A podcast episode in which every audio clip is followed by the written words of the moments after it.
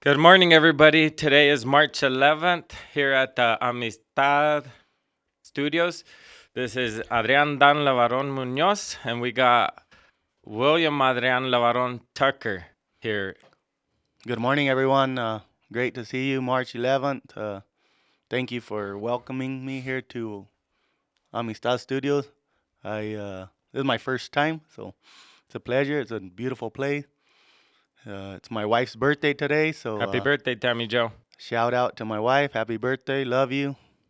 That this podcast that we're making is to let everybody understand what's going on, especially those who have haven't been going to the meetings or don't understand the language being spoken. Trying to make more people understand. So right now, William has been elected as one of the representatives um, to preside over the social and education department of our organization. Then this organization is uh, something we've created to better organize our community. So that's why we invited William today. What are your duties, William, on there? Do you know yet? Um, right now, it's still a very uh, basic. We're uh, still in the beginning processes, so no, it's not. All that stuff's not very clear. What it is clear is, uh, is What do you- that What are you guys gonna do about that? How are you guys gonna clear it up? So right now, uh, first of all, we're going on a trip uh, to Querétaro and Michoacán, and that's just to get a little insight. And most of the members that were uh, part of the group got together to uh, This organization that we're that got together. So we're all we're, most of those members are gonna go to uh, just get a little insight, and that's gonna serve a lot more than just the information there. To be together in a traveling environment. so this community, because they because they've already done something the same and it's been working out for them. Yeah, so it's gonna be Another- there's two parts of the trip. First, we're gonna go to see some government officials in Querétaro that aren't biased to anything that we have going on, and also, and then we're gonna go to some town municipios that have already uh, that already have self government in place. And uh, we're gonna talk to the head guys there, right? 'Cause I want to go. Correct. Okay, that's awesome. Um, and then uh, there's a constitutional meeting at the end of the month after that trip, right? Right, Something right like that? now we're not at the end of the month. Right now we're trying to set that up. Uh, probably at the end of April, where uh, members of the community are going to get together, uh, along with the 36 that have already kind of been put in place, to uh, just to iron out a lot of some of the details. So and inviting some uh, professional lawyers, a lot of prof- yes professionals to give us ideas and write up. Uh, a very basic, simple uh, what what we're going to be doing, and in that, fancy word constitution. correct. Okay, so but in that we're gonna also go over hey what are people's duties what are we here to do you know that that when we go out of there we want uh, things to be very clear and very simple of what what our ideas are what are we doing and why are we doing them so how could everybody else help? How could the common person help?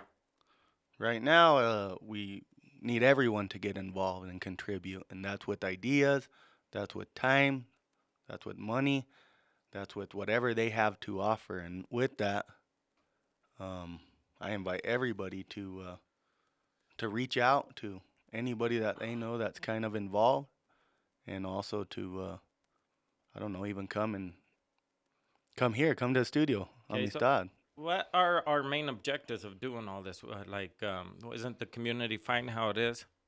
Uh, like, I mean, what? Because I, I see a lot of uh, that this is going to take a lot more energy, cost, all of that. What are our biggest? What could we get back from all this effort? Well, well, in the end, we want to be able to uh, make sure we know what our destiny is coming to, and uh, be in control of our resources and what's going on, and not let the government tell us. But in basic terms, I mean, first, first and foremost, it started based on security stuff, and uh, we need to be able to protect ourselves and So- be in control of who of who's protecting us. be able So, to pick. so we would have uh, more of a say on who's our uh, police officers and sheriff per se. C- correct, and may, maybe we might not be able to go quite as far as saying police officer and sheriff, but at least uh, people that watch over, people that might. I mean, this if it goes to where we can bear arms or not. Uh, even if we can't, we still need to set up systems where we know who to call when we're in an emergency. We know who to uh, reach out to, and know that someone's gonna be there. And even after whatever uh, crime happens, that justice will be served a little. So I was talking to a lawyer, Esteban Barrio, and he says that we could almost do everything privately. We don't need uh, this, the government to sanction us, but in the end, that's going to cost us way too much money. We're going to be double taxed. So we're really trying to get um, funds from the government. Um, Correct. So right now, you know, for every uh, citizen that lives in a town, there's a p- uh, a budget that's given by the federal government from the tax dollars that we all pay. So that's an area where uh, we would be able to by they would give us that if we could get this whole organization approved for us to self govern ourselves. correct.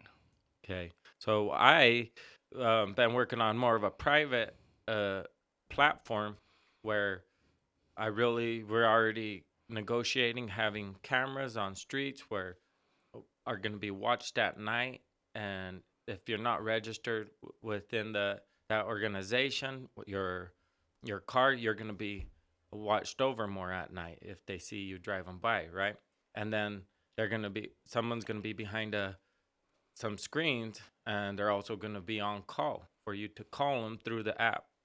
So um that it, i want i'm wanting to give that over to the organization so that they could uh it, it, use it. Is that something that you guys could use? Absolutely. I think eh, the whole system for for security that would be uh, huge, and I don't know uh, exactly how much uh, things like that will cost, but that's why we're trying to get uh, an organization together so we're all contributing to the safety and security to of our community. and uh, that it seems like that amount of money that is for each individual would probably we would get some of that money for the security to pay for it Correct. along with maybe private um, money Correct, correct. So every every uh, every individual has a certain budget that goes just towards security. Okay That's how the police department gets paid.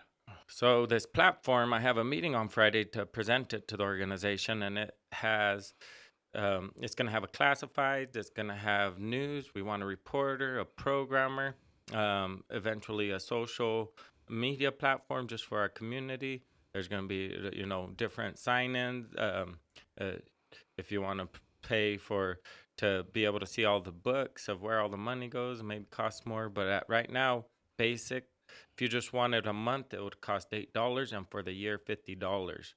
So that would be uh, to register, like for things like the Youth of Israel, maybe even Boy Scouts. I was just there yesterday; it was pretty cool. Um, but there will be things in the community where you have to be part of this. Is what I want to present on Friday. Yeah, so I think that's huge because it just uh, it's a simple way where it it gets two things. It gets people involved in knowing what's going on. There's information there. Uh, they can share, give feedback, and it also allows them to contribute on a small level to uh, make our community a better place. Exactly. We want because we would have surveys on there where it would be real easy for them instead of having to put in their name and whatever. It's just yes or no because they're already signed up and they could give in their their feedback on certain topics immediately. Um, so we, I'm really excited about it and hoping it helps out the community. I hope people use it and it gets better. Um, I think it could become our, one of our strongest tools to help us uh, stay organized and uh, keep everyone involved. Okay, so basically, that's what we wanted to talk about the organization that this community created to govern ourselves better um, is working on getting a team together to write up a constitution. And there's also a platform that's going to help everyone um, get involved and an easier way to contribute to this organization, all in the name of uh, our basic rights, you know, life, liberty, and property. Um, we really want to get those protected. Awesome, awesome. I appreciate the opportunity to be here, and everyone, you have a great day. See you next time.